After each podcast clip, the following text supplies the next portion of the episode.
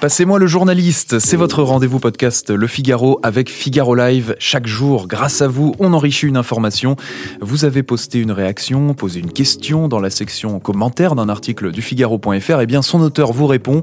Je suis Pierre Pilet et aujourd'hui encore, je vous emmène dans la rédaction du Figaro. Bonjour Nicolas Barotte. Bonjour.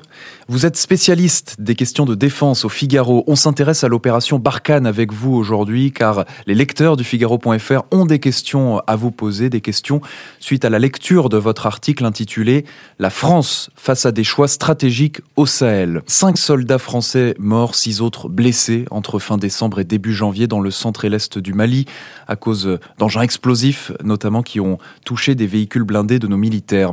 Dans votre article, vous parlez d'équipements vétustes et mal Honestman, lecteur du Figaro.fr, nous poste ce message. Il est criminel de continuer à utiliser des véhicules inadaptés. Qu'attendent nos services pour travailler sur ce sujet et sauver la vie de nos soldats. Christian LL, lui, euh, nous écrit, si Macron commençait à donner des équipements corrects, cela irait peut-être mieux. Quels sont ces équipements vétustes que vous décrivez dans votre article, Nicolas, et est-ce qu'il va y avoir du changement? Alors l'armée, elle fait avec ce qu'elle a. Euh, dans l'article, euh, ou plutôt dans ces attaques, on parle de VBL, c'est des véhicules blindés légers. Et c'est des vieux véhicules, puisqu'ils sont entrés en service dans les années 90. C'est des véhicules qui sont utilisés pour des missions de renseignement, de reconnaissance. Euh, ils sont plutôt discrets, ils sont euh, mobiles, ils sont rapides. Donc ils sont un peu moins bien protégés que euh, des VAP, des véhicules de l'avant blindés. Ils sont vulnérables aux attaques par IED, par engin explosif improvisé, ce qui est l'arme la plus utilisée par les, terroristes au Sahel. Parce que c'est une explosion et si la bombe saute sous le véhicule, tout simplement, c'est moins protégé en dessous et donc c'est plus vulnérable. Alors il est prévu de, les remplacer par des VBAE, des véhicules blindés d'aide à l'engagement. Mais là encore, la mission restera la même, donc la légèreté, la mobilité restera essentielle, ils resteront vulnérables, et, puis en fait, euh, il suffira aux terroristes d'augmenter la charge d'explosifs pour percer le blindage. La vraie question, c'est les moyens de détection des IED. Est-ce qu'on peut doter les armées euh, de radars pénétrant le sol, de drones, de moyens de repérage pour justement éviter que les véhicules euh, en amont ne tombent sur ces IED Alors dans votre décryptage, vous vous penchez sur les perspectives d'avenir, car euh, il y a le, traditionnel débat entre ceux qui prônent le maintien, ceux qui exigent le retrait de nos troupes du Mali. Voici le commentaire de, de France 34. Qu'on rentre, qu'ils se débrouillent sans nous, le Mali n'est plus notre problème. Nous n'avons rien à faire en dehors de nos frontières, estime pour sa part Alexandre Sirek autre lecteur du Figaro.fr. Et Eddy, de son côté, nous dit il faut absolument maintenir notre présence au Mali. Par effet domino, tous les pays du Sahel tomberont aux mains des djihadistes affiliés à Daesh, puis ce sera l'Afrique de l'Ouest, puis l'Afrique centrale. Qu'est-ce que la France fait encore sur place concrètement et que se passerait-il en cas de, départ rapide des soldats français? Tout d'abord, il faut se rappeler qu'il y a deux opérations successives. La première, elle est en 2013, c'est l'opération Serval. Elle est déclenchée pour stopper l'avancée de ces groupes euh, terroristes euh, djihadistes vers Bamako pour éviter que tout le Mali ne tombe et ne devienne un califat territorial. Euh, elle a duré un an, c'était un succès, les terroristes ont été bloqués.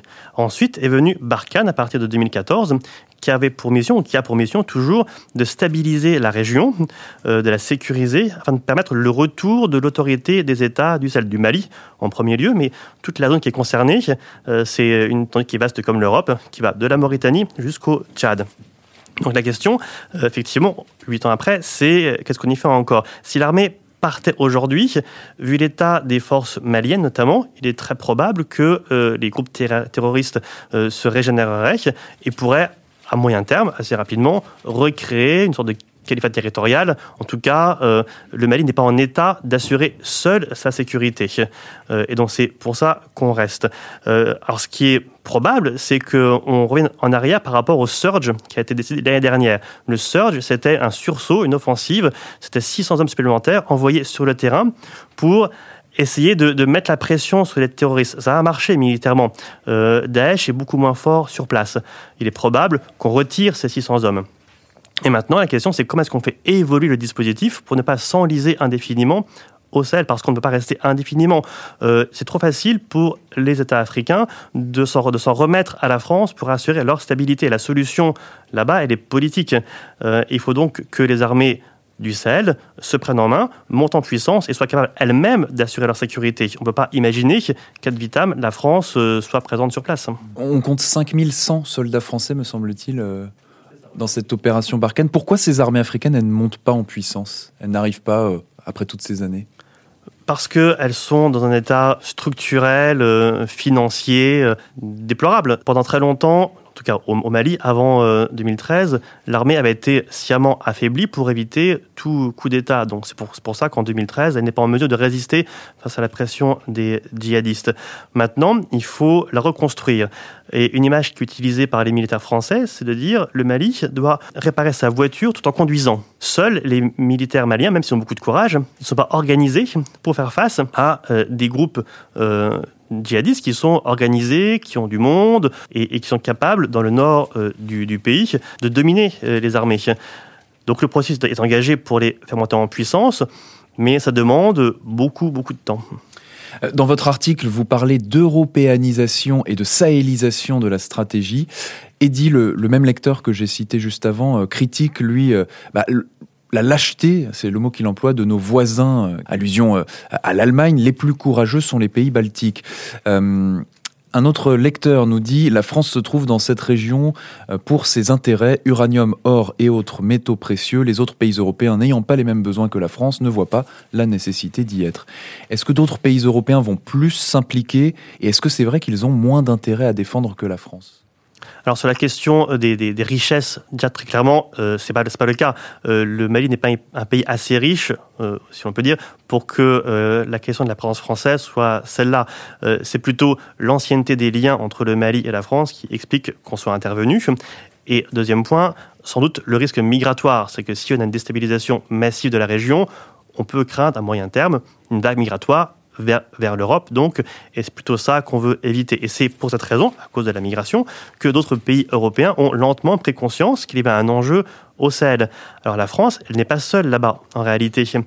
L'Europe est présente à travers les missions EUTM, c'est de la formation, justement pour l'armée malienne, on en parlait. L'ONU est aussi présente à travers la MINUSMA, euh, c'est une force de paix qui a été mise en place après les accords de, paix en, en 2015 mais c'est pas une force qui se bat. Donc pour combattre les djihadistes, elle est de peu euh, d'utilité. Il y a d'autres Européens qui sont là. Les Britanniques nous euh, offrent leurs moyens d'hélicoptère. Les Danois aussi, jusqu'au décembre dernier, étaient présents. Euh, la dernière idée, c'est la Task Force Takuba. Ce sont des forces spéciales européennes qui vont conseiller et accompagner, donc pour le combat, les armées sahéliennes malienne euh, précisément. Donc pour l'instant, on a les Estoniens, les Tchèques, les Suédois qui vont bientôt arriver, peut-être l'Italie. En fait, c'est assez peu parce que la question fondamentale, c'est qui se bat, qui prend le risque. Et le risque, c'est toujours les Français qui le prennent, parce que ce sont eux qui ont des hommes qui vont au combat et ce sont nous qui avons des, pertes humaines. Merci Nicolas Barotte pour vos réponses au lecteur du Figaro.fr. Je rappelle que vous êtes spécialiste des questions de défense au Figaro et que votre article Opération Barkhane, la France face à des choix stratégiques au Sahel est à retrouver sur le Figaro.fr. Merci à Guillaume Cabaret pour la production de ce podcast. Et vous, chers internautes, on attend vos réactions, vos questions sous tous les articles du Figaro.fr pour vous passer le ou la journaliste.